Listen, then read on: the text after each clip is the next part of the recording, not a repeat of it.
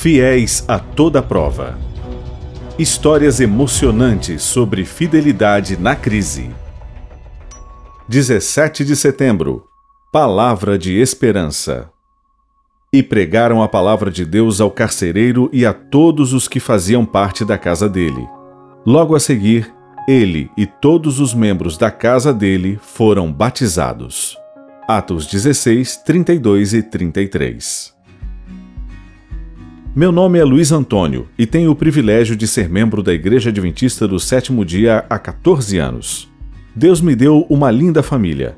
Sou imensamente grato a Ele por minha esposa Judite e pela minha filha de 10 anos. Vivemos em Seropasco, no Peru, no segundo andar de uma casa de quatro pavimentos. Minha sogra e meus cunhados residem nos demais pisos.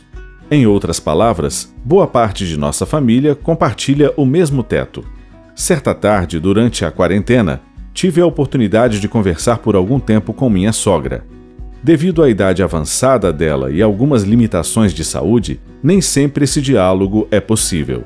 Aproveitei a chance e lhe perguntei se eu poderia levar algum livro para ela.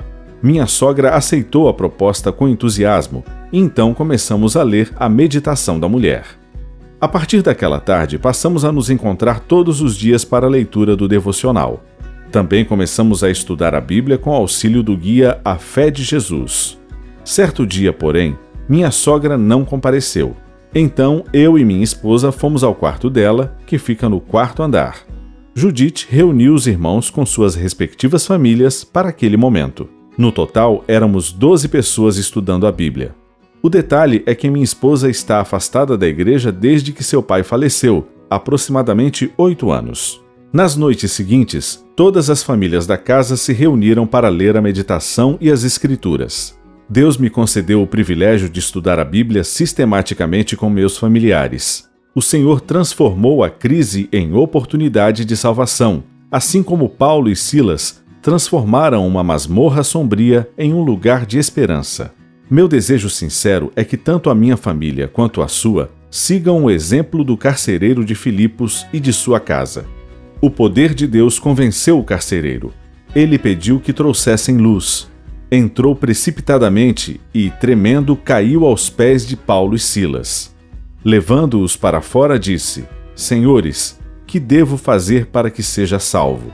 E eles responderam: Creia no Senhor Jesus Cristo e você será salvo, você e toda a sua casa. Atos 16, 30 e 31. Assim o coração do carcereiro se uniu ao de seus irmãos e foi batizado com toda a sua casa. Primeiros Escritos, página 205.